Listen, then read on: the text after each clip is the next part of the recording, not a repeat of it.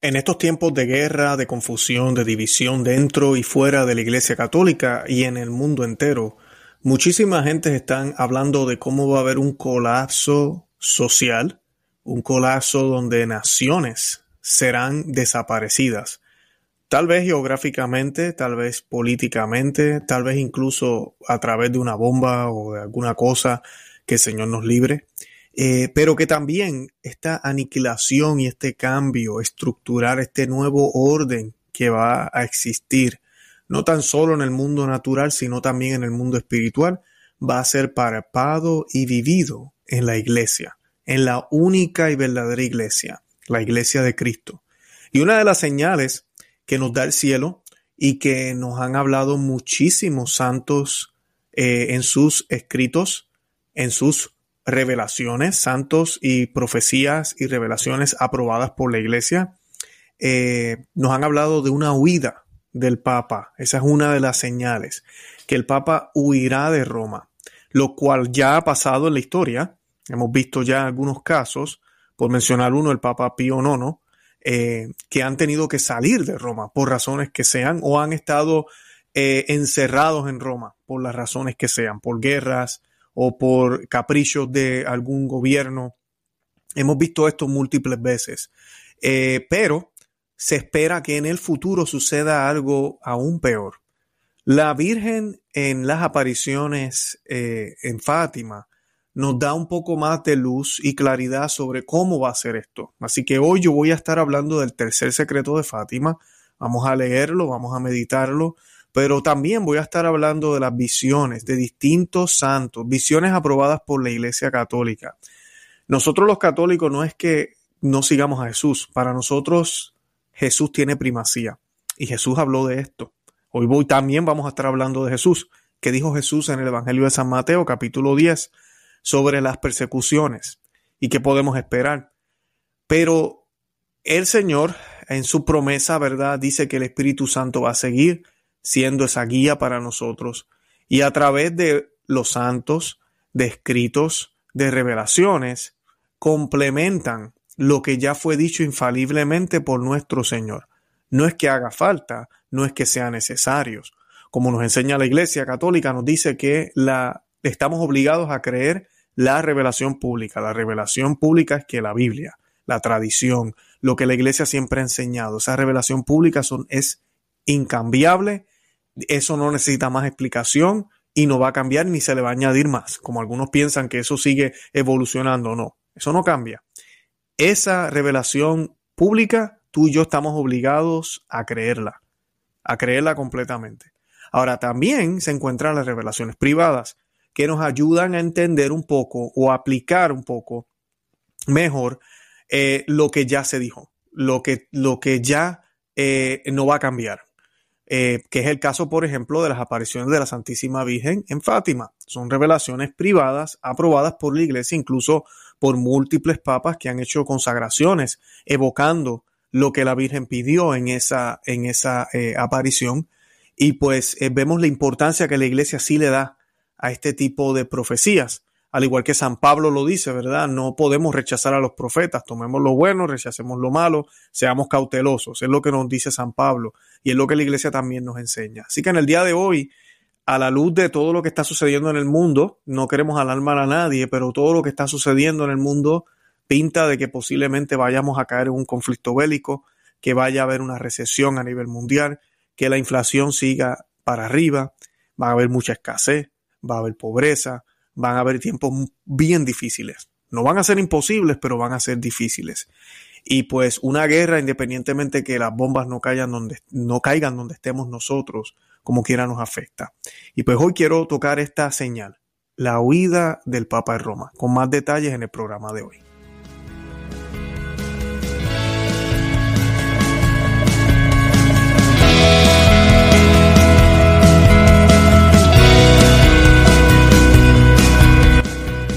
Bienvenidos a Conoce, Ama y Vive tu Fe. Este es el programa donde compartimos el Evangelio y profundizamos en las bellezas y riquezas de nuestra fe católica.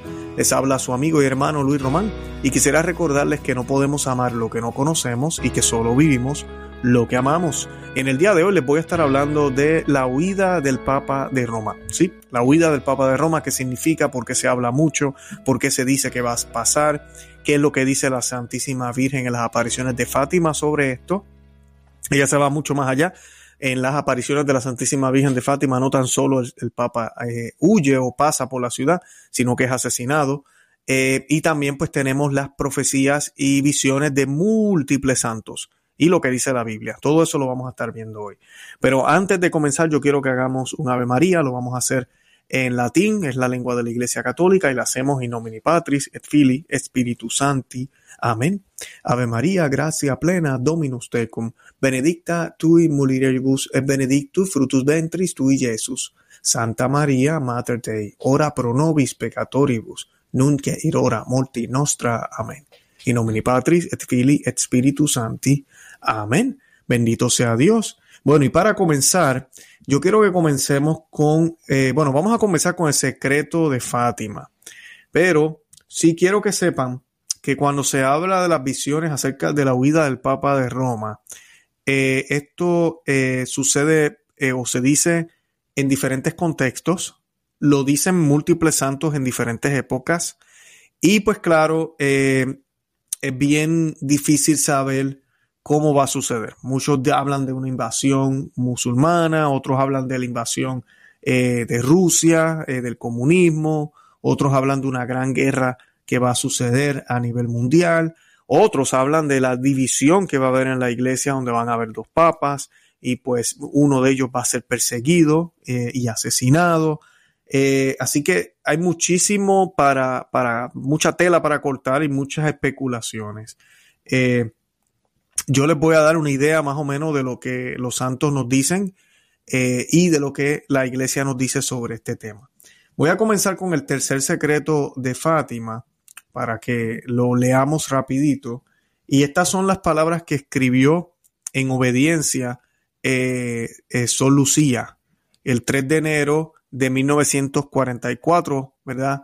Eh, ella escribió este mensaje, el mensaje, esta parte del mensaje, porque el mensaje es uno, pero la tercera parte de este mensaje no fue publicado hasta el 13 de mayo del año 2000 y este servidor y muchos de mis invitados que he tenido aquí en el programa y muchos expertos eh, coinciden y concluyen que este no es el secreto completo, que todavía falta algo. Lo que siempre se habla es que en, en, los secretos de la Santísima Virgen, bueno, no los secretos, el secreto, pero en las partes del secreto de Fátima, siempre vemos una visión, la Virgen muestra algo a los videntes y luego lo explica.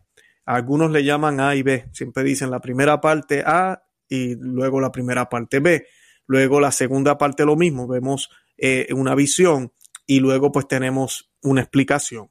Pero la tercera parte del secreto eh, solo tenemos la visión, no hay explicación y pues han habido interpretaciones de estos oficiales de la Iglesia Católica y de grandes teólogos que han tratado de darle una explicación a lo que se ve. Por eso creemos mucho que esa parte de lo que explica la Virgen María es la parte que no se ha publicado. Algunos le llaman la cuarta parte eh, del secreto de Fátima. Yo prefiero decir, La tercera parte, eh, tercera parte, eh, segunda parte de la tercera parte. pero pues es lo que más o menos la gente siempre dice. Y pues lo que sí sabemos que escribió Son Lucía es lo siguiente. Ella dijo, escribo en obediencia a vos, Dios mío, que lo ordenáis por medio de su excelencia reverendísima el señor obispo de Leira y de la Santísima Madre vuestra y mía. Después de las dos partes que ya he expuesto, hemos visto al lado izquierdo de Nuestra Señora un poco más en lo alto a un ángel con una espada de fuego en la mano izquierda, centellando, emitía llamas que parecía iban a incendiar el mundo, pero se apagaban al contacto con el esplendor que Nuestra Señora irradiaba con su mano derecha, dirigida hacia él. El ángel señalando la tierra con su mano derecha, dijo con voz fuerte, Penitencia, penitencia, penitencia. Y vimos en una inmensa luz, que es Dios, algo semejante a como se ven las personas en un espejo cuando pasan ante él. A un obispo vestido de blanco. Hemos tenido el presentimiento de que fuera el Santo Padre. Voy a pausar ahí esta parte. también la asocian muchos con los dos papas. Como pueden ver, ella está diciendo que ella dice que vio algo semejante. Ellos vieron algo semejante a un espejo cuando pasan ante él, ¿verdad? Cuando la gente pasa. Y cuando tú ves a un espejo, ves la imagen de la, de la persona reflejada, como si fueran dos. Pero al ellos ver esto, observaron que era un obispo vestido de blanco. Así que ven la imagen doble, reflejada en el espejo. Eh, un obispo vestido de blanco. Hemos tenido el presentimiento de que fuera el Santo Padre. También a otros obispos, sacerdotes, religiosos y religiosas subir a una montaña empinada en cuya cumbre había una gran cruz de madero tosco, como si fueran de, de alcornoque con la corteza. Estas son las palabras de Sor Lucía, la visión que ella tuvo. El Santo Padre, antes de llegar a ella, atravesó a una gran ciudad medio en ruinas y medio tembloroso con paso vacilante, apesumbrado de dolor y pena, rezando por las almas de los cadáveres que encontraba por el camino. Llegado, llegado a la cima del monte, postrado de rodillas a los pies de la cruz, fue muerto por un grupo de soldados que le dispararon varios tiros de armas de fuego y flechas, y del mismo modo murieron uno tras otro los obispos, sacerdotes, religiosos y religiosas, y diversas personas seglares, hombres y mujeres de diversas clases y posiciones. Bajo los dos brazos de la cruz habían dos ángeles, cada uno de ellos con una jarra de cristal en la mano, en las cuales recogían la sangre de los mártires y regaban con ella las almas que se acercaban a Dios. Esa es la visión de eh, que la Santísima Virgen María le comparte a los videntes en Fátima. Así que vemos claramente una ciudad en ruinas, llena de cadáveres, y aquí es donde vienen las especulaciones, una bomba, eh, un acto terrorista, mucha destrucción, una guerra mundial que ya llega a, Roma. Eh, no sabemos, ¿verdad? Pero sí la visión dice que el Santo Padre va caminando por esta ciudad de en ruinas, donde hay cadáveres, apesumbrado y luego es asesinado. Eh, o sea que él no muere por este ataque en términos de, de la ciudad, pero sí muere luego por los perpetradores, asumimos, eh, que no se describe quiénes son. Eh, pero sí vemos un papa en huida. Claro, esto sucede en Roma, pero quise tocar este tema, en, quise tocar estas, estas visiones porque tienen que ver mucho, están muy relacionadas con las visiones que vamos a estar viendo eh, ya mismito. Es bien importante que sepamos que Jesucristo, en Mateo capítulo 10, versículos del 18, voy a leer del 17 al 19. Mm, San Mateo, Evangelios de San Mateo, capítulo 10, versículos 17 al 19. Él dice lo siguiente, estas son las palabras de nuestro Señor Jesucristo, pero cuidaos de los hombres, porque os entregarán a los tribunales y os azotarán en sus sinagogas, y hasta seréis llevados delante de gobernadores y reyes por mi causa, como un testimonio a ellos y a los gentiles. Pero cuando os entreguen, no os preocupéis de cómo o qué hablaréis, porque a esa hora se os dará lo que habréis de hablar. Y se nos va a dar otras cosas más, se nos van a dar gracias, se nos van a dar fuerzas. Eh, son las palabras de Cristo. El mismo Señor dice, ¿verdad? Si a mí me persiguieron, pues a, ustedes los van a perseguir también, ¿verdad? Eh, es obvio. Eh, si la cabeza tuvo que pasar por su cruz, nosotros que somos el cuerpo, no podemos esperar nada más que eso. Eh, y las profecías, yo quiero comenzar con uno de mis favoritos, que es el Papa San Pío X, el Papa de la Eucaristía, el, un Papa muy mariano también. Y el Papa San Pío X eh, dijo lo siguiente, dice, he tenido una visión terrible, esto lo dijo él, he tenido una visión terrible. No sé si seré yo o uno de mis sucesores, pero vi a un papa huyendo de Roma entre los cadáveres de sus hermanos. Él se refugiará incógnito en alguna parte y después de breve tiempo morirá una muerte cruel. ¿Ven la similitud con, con, la, con el mensaje de Fátima, con la visión de Fátima?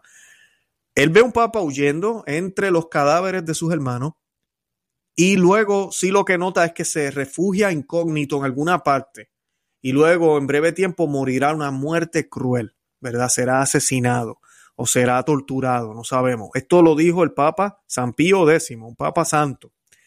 Eh, y el Papa San Pío X es para principios eh, de los 1900, para que tengan una idea más o menos del tiempo. En 1917 le fue revelado a tres pastorcitos en Fátima, como ya mencionaba, en Fátima, Portugal, esa misma revelación que tuvo el Papa San Pío X unos años antes, solo que de forma todavía más precisa. ¿Por qué? Porque ellos sí ven un obispo vestido de blanco y ellos tienen ese presentimiento de que es el Santo Padre eh, o el Papa. Nosotros los católicos le llamamos Santo Padre no porque sea el más santo, no porque ya alcanzó la santidad o no peca, o no tiene ningún tipo de mancha. Se le llama Santo Padre porque es el Padre que ocupa una silla santa, una silla que es única, es la cátedra de San Pedro. Los judíos tenían la cátedra de Moisés. Moisés hacía el papel de ser el, el, sacerdote eh, por excelencia también, eh, y pero también era juez. Eh, en el caso del Papa, el Papa es el, el sacerdote de sacerdotes y se le llama Santo Padre por la silla que ocupa que han habido papas que no son santos, o oh, sí, que han habido papas que han cometido graves errores, o oh, sí, que el papa puede pecar, claro que sí. Eh, nosotros no seguimos al papa, nosotros seguimos a Cristo. Ahora, el papa es ese instrumento instituido por Jesucristo para que haya una jerarquía, haya un orden en su iglesia, la cual provee las herramientas, los sacramentos, provee lo que necesitamos para poder caminar no solos, como a veces piensan los protestantes, oh, soy yo, mi Biblia y Dios. No, somos el pueblo de Dios, somos el, nuevo rebaño. Fíjense en el lenguaje que siempre usa el Señor, rebaño, pueblo, eh, nación. Eh, se utiliza la palabra cuerpo, un cuerpo. O sea que yo no puedo ser un cuerpo aparte que sigue a Cristo y tú eres otro cuerpo aparte que sigues a Cristo. No, somos, se supone que seamos miembros de un solo cuerpo. Entonces ya eso nos convierte a nosotros no en cuerpo, sino en parte de un cuerpo donde tenemos un rol y un papel que llevar a cabo.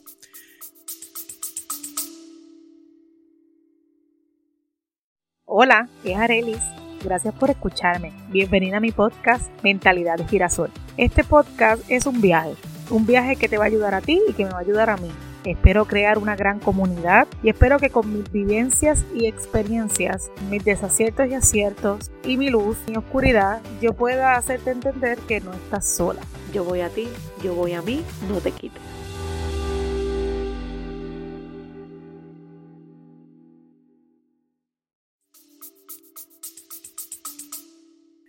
Y eso, por eso le decimos Santo Padre. Y ellos tenían los videntes de Fátima ven esta visión y tenían el presentimiento de que era el Papa y que iba huyendo, ¿verdad? En, de esa ciudad en ruinas, tembloroso y con paso vacilante. Así que la visión del Papa San Pío X y la visión que tienen los pastorcitos en Portugal es exactamente casi, bueno, casi, casi la misma, definitivamente. Juan de Roca Partida dice lo siguiente, al acercarse el fin de los tiempos, el Papa y sus cardenales habrán de huir de Roma en trágicas consecuencias hacia un lugar donde permanecerán sin ser reconocidos y el Papa sufrirá una muerte cruel en el exilio.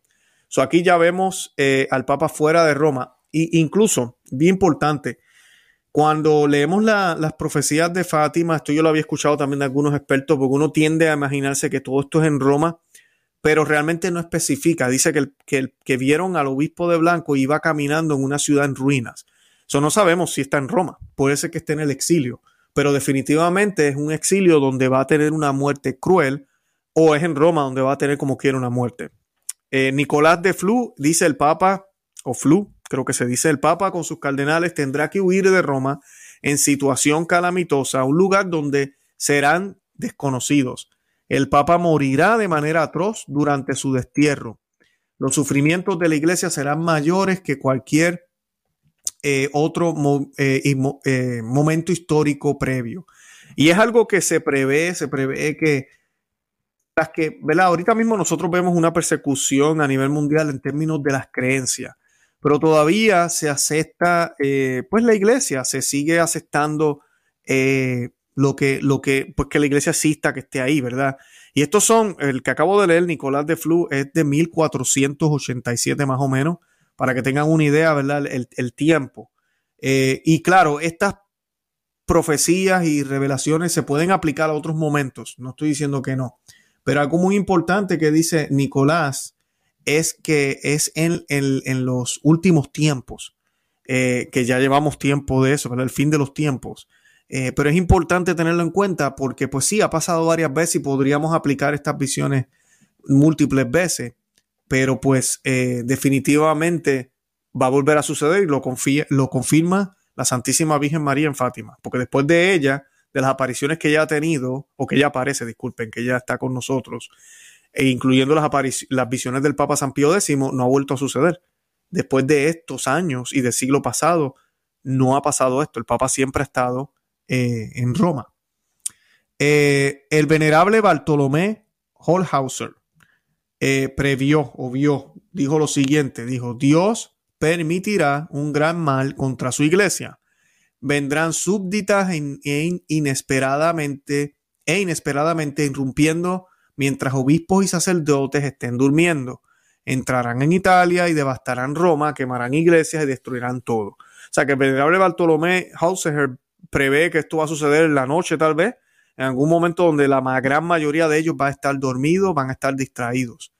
Eh, eh, recuerdo haber leído un libro sobre esto, eh, como también puede ser que la iglesia se encuentre en un periodo de dormición, donde estemos más dormidos que despiertos, donde no estamos batallando contra el mundo, donde no estamos viviendo nuestra fe como la tenemos que vivir.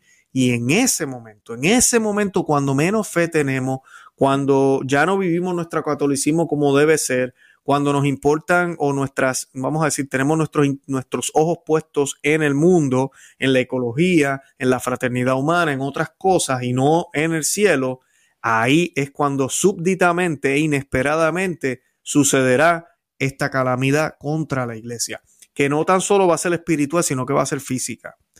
Eh, la revelación recibida por la madre Elena Aiello es que Italia será sacudida por una gran revolución. Rusia se impondrá sobre las naciones de manera especial sobre Italia y elevará la bandera roja sobre la cúpula de San Pedro. Yo había hablado de esto en otro programa.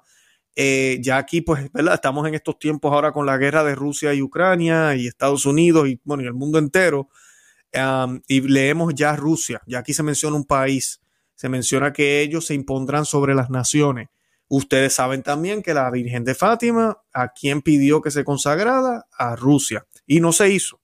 No se hizo como ya lo quería en el momento que quiso. Luego se hicieron varias y sí se mencionó a Rusia, pero no fue en el momento que ella quería que se hiciera. Fuimos desobedientes como iglesia. Y pues dice que Rusia se impondrá sobre las naciones de manera especial sobre Italia.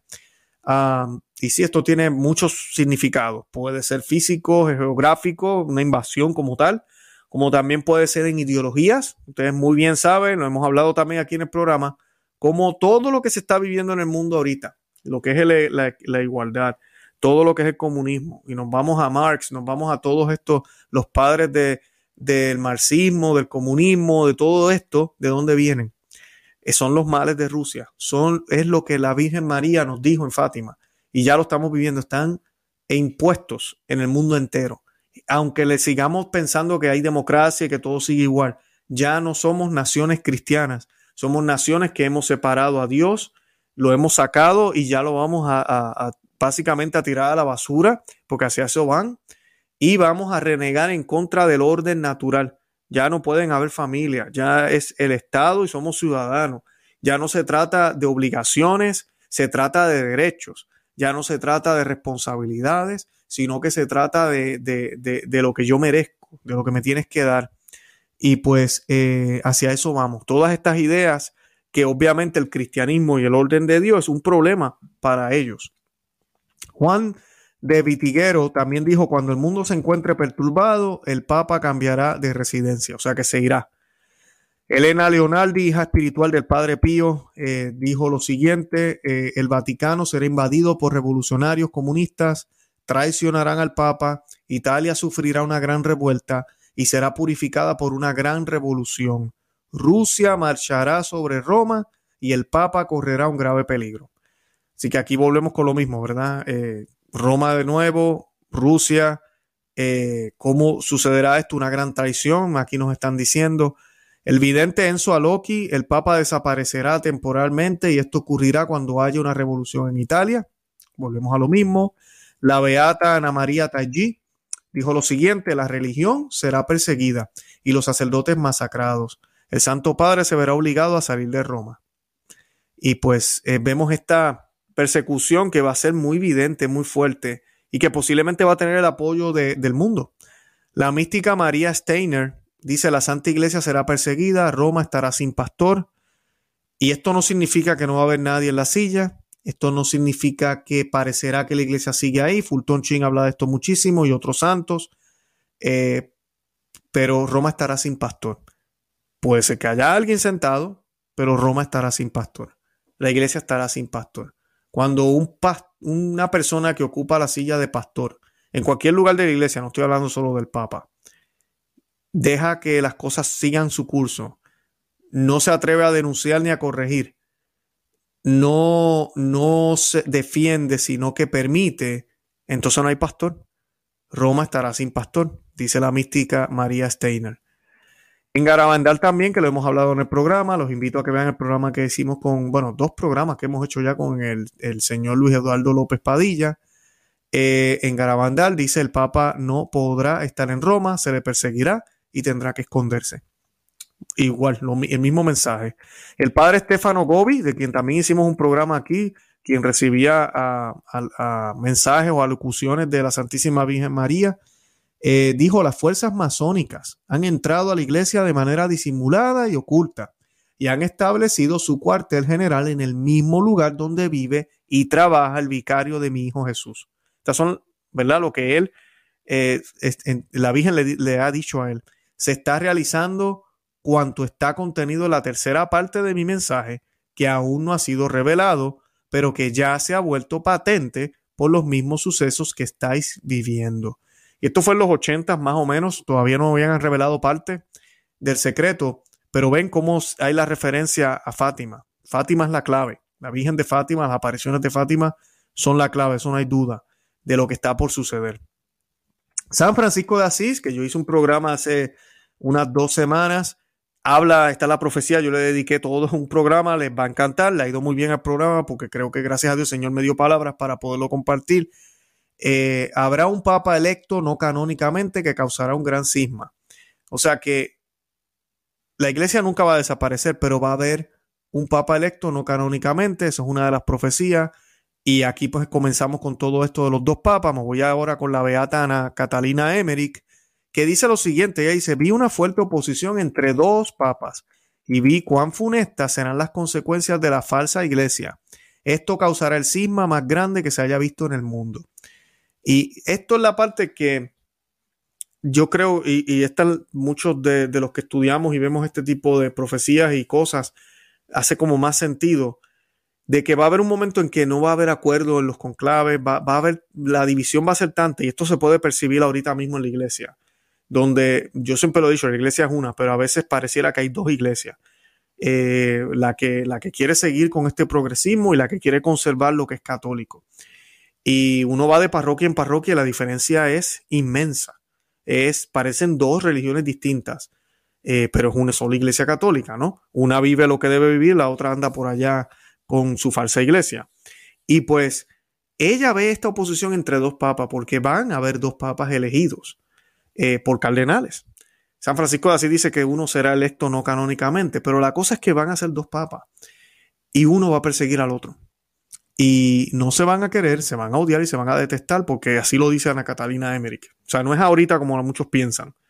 El Papa Benedicto XVI y el Papa Francisco no se llevan mal. Esa es la realidad. Así que esto se ve muy posible. Y cuando eso suceda, es bien fácil poder apuntar a un grupo y decir es que esta gente son unos radicales que ese papa de la falsa iglesia le diga al mundo, esa gente son radicales, esa gente son violentos, esa gente no profesan la fe católica, esa gente lo que busca es división, esa gente lo que busca es oponerse a todo, esa gente son los enemigos del mundo, no son ciudadanos del mundo, no quieren fraternidad. Y los persigan, los arresten y los lleguen a matar y asesinar. Y el mundo va a pensar que se está haciendo bien. Y la vasta mayoría de los católicos va a pensar que está bien porque esa va a ser la trampa del anticristo, la trampa que, es, que, se va a estar llevando a cabo. Los buenos van a parecer malos y los malos van a parecer buenos. Van a ser tiempos de mucha confusión y mucho dolor dentro de la Iglesia Católica. La Santísima Virgen, incluso de estos tiempos que estoy hablando, que no han llegado, pero están ya, se, se, respira en el aire. La Santísima Virgen dijo explícitamente en la Salet, Roma perderá la fe y se convertirá en la sede del anticristo. Y esas palabras son fuertes. Muchos a veces me acusan a mí de ser, ¿verdad? Este, muy fuerte con lo que digo o anticatólico. Bueno, pues aquí la Santísima Virgen está diciendo que la, santa, que la santa sede, la sede de Roma, se va a convertir en la sede del anticristo. Así de sencillo. No necesariamente es que el anticristo va a estar sentado en la silla, porque la iglesia jamás va a desaparecer y la iglesia va a seguir ahí. Pero los que están gobernando en la iglesia van a hacer el trabajo del anticristo. Van a trabajar para él. Por ende, se va a convertir en la sede de él. Porque no van a trabajar para Cristo, sino para el anticristo. En vez de seguir el trabajo que Cristo nos encomendó, de convertir, de, de, de, de bautizar, de corregir, de mostrar la única y verdadera verdad, la única religión deseada por Dios, el único Dios que existe, verdadero, Dios trino, van a renunciar a eso en el nombre de la ecología, de la fraternidad, de la unidad. Esa es la nueva religión, una religión mundial basada en los hijos de la humanidad, los hijos de Abraham, donde no importa que Dios adoremos, sino que somos hermanos y vamos caminando, vamos caminando y eso es lo importante. Y eso es lo que está diciendo la Santísima Virgen eh, en sus apariciones en, en la Salet, que Roma perderá la fe y se va a convertir en la sede del anticristo. El padre Paul Kramer dijo, el antipapa y sus colaboradores apóstatas serán, como dijo la hermana Lucía, partidarios del demonio, los que trabajan para el mal sin tener miedo de nada. Y así es. Y los vemos hoy en día hablando claramente sus babosadas y sus cosas erradas, sin ningún miedo, dispuestos a desafiar la doctrina católica, incluso pidiendo que se cambie, que se cambie completamente lo que se dijo en el antaño. El Papa Pablo VI, yo no soy muy fan de él, pero sí dijo algo que es muy cierto, el humo de Satanás ha entrado por las grietas de la iglesia. El humo de Satanás ha entrado a la iglesia. La iglesia siempre va a tener a Cristo, la iglesia no va a desaparecer, eso es promesa de Cristo. Pero que el humo pueda turbar a los miembros de la iglesia, que el humo pueda, el humo de Satanás pueda confundir a los que están dentro de la iglesia, que el humo de Satanás pueda enredar a los que están dentro de la iglesia, claro que sí, claro que sí. Si estamos en gracia y nos mantenemos fiel a la tradición, a lo que siempre se dijo, lo que siempre fue, y no a novedades, y no a nuevos movimientos, y no a nuevas formas, y al Dios de este de la sorpresa que nos predican ahora, al Dios que permite todo y no quiere nada rígido, no, no, no si nos dedicamos a lo que siempre la iglesia enseñó, el humo de Satanás no nos va a afectar.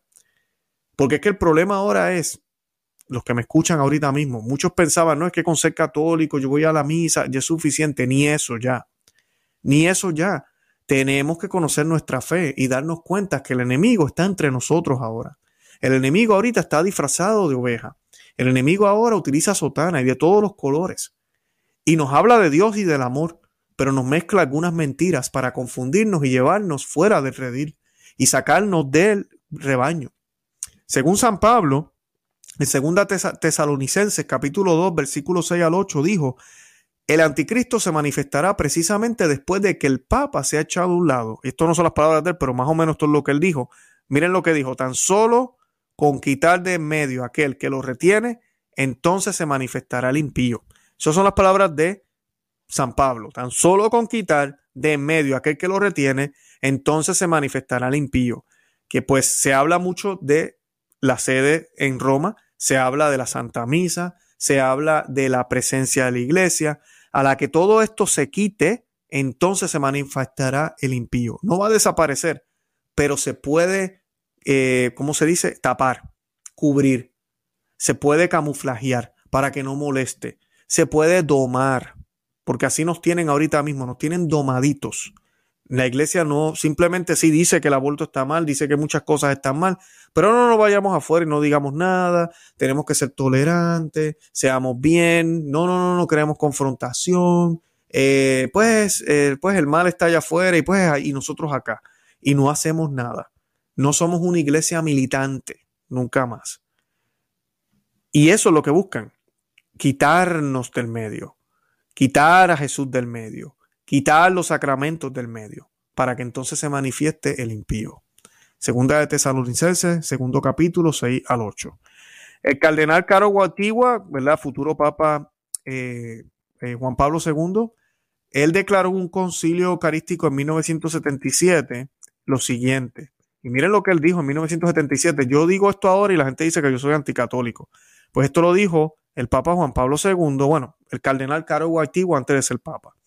Estamos ante la confrontación histórica más grande que la humanidad haya tenido. Estamos ante la contienda final entre la iglesia y la antiiglesia. El evangelio y el antievangelio. Esta confrontación descansa dentro de los planes de la divina providencia y es un reto que la iglesia entera tiene que aceptar. Tiene que aceptar y tenemos que luchar contra esto y saber que viene y que está pasando ya. Y el Papa, futuro Papa Juan Pablo II, lo dijo de esta forma, lenguaje que utiliza ahora mismo el arzobispo Vígano y dicen que el tipo es un anticatólico. Él habla de la, de la iglesia profunda y la verdadera iglesia. El cardenal Caro Antiguo está hablando de la iglesia y la antiglesia. Son las trampas del demonio. Y es lo que la iglesia nos ha ido alertando desde hace siglos. Y todavía recientemente, incluso todavía hay destellos de luz. A pesar de que la iglesia está cundida de modernismo, hay destellos de luz y frases como esta, donde nos debería despertar la atención y ponernos a darnos cuenta de que sí, esto es una realidad. Como se puede apreciar, algunos han considerado que esto sucederá como consecuencia de una conspiración interna que llevará al ascenso a una persona que no va a profesar esa fe católica, a una persona que va a ser un papa, que va a profesar las mismas ideas masónicas o ideas del mundo, y que va, y que luego tal vez van a haber dos papas por algunas circunstancias. Dos papas que de verdad se van a detestar, no lo que está pasando ahora. Dos papas que de verdad se van a detestar. Eh, y como mencionaba al principio, muchos, muchos a veces ponen diferentes circunstancias. Algunos dicen que el comunismo va a tomar Europa completamente, unos dicen que Rusia ahorita con la guerra, y de esa forma, pues entonces el Papa va a tener que huir, va a tener que huir de Roma, pero va a ser muerto, va a ser asesinado, va a ser perseguido por otro Papa, por un falso Papa, que va a ser elegido eh, no canónicamente por el anticristo, no sabemos, pero son más o menos lo que podemos con, poner juntos en este rompecabezas. Y ¿Por qué les quise traer esto en el día de hoy? Porque muchos están hablando de lo que está sucediendo en el mundo y cómo afecta todo. Y sí, va a afectar todo y está afectando a la iglesia hace tiempo. De por sí las cosas son del otro lado. El mundo está como está porque la iglesia está como está. La iglesia es la, la luz del mundo. Si las cosas en la iglesia andan mal, el mundo va a andar peor. Porque la iglesia debería ser guía y luz para el mundo. Y eso no está sucediendo. Así que que sucedan estos eventos en el mundo es consecuencia de la mala circunstancia en donde se encuentra la iglesia, la, falta de evangelización, la falta de testimonio, la falta de sacrificio, mortificación, ayuno que tenemos que hacer, donde ahorita la iglesia es una iglesia vaga, una iglesia que no hace ayuno, no hace mortificación, porque se nos dice que eso era antes, que la iglesia antes se, hacían todas esas cosas, pero esos eran exageraciones, ahora ya no hay que hacerlo. Eh, y por ende, todo el armamento, todo lo que tenemos espiritual se ha ido mermando, ha ido bajando. Y por ende también el mal entonces puede afectar y hacer todo lo que vemos que está pasando en el mundo entero. Dios siempre está en acción. La providencia de Dios actúa a través de esto y es lo que les quiero mostrar. Cómo la providencia de Dios ya conoce, obviamente, que esto, esto va a suceder. Como dijo Caro Antigua, esta confrontación descansa dentro de los planes de la divina providencia y es un reto que la iglesia entera tiene que aceptar. Y ese es mi llamado para ti y para mí.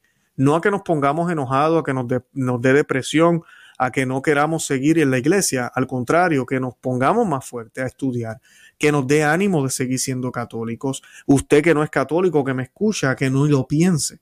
Bautícese, que el tiempo se le acaba y únase a la iglesia verdadera las doctrinas, todo lo que va a aprender dentro de la Iglesia Católica es inmenso y bello. Su vida va a cambiar, va a poder ser feliz en medio de la tormenta, va a poder tener esa alegría sobrenatural y esa paz que sobrepasa el entendimiento, que el mundo nos mira y no puede entender cómo rayos nosotros podemos seguir sonriendo. Y es porque sabemos que la victoria es nuestra, pero también sabemos que quien pelea la batalla por nosotros ya la ganó hace rato en la cruz y ha resucitado. Él vive y ha resucitado y reina y volverá.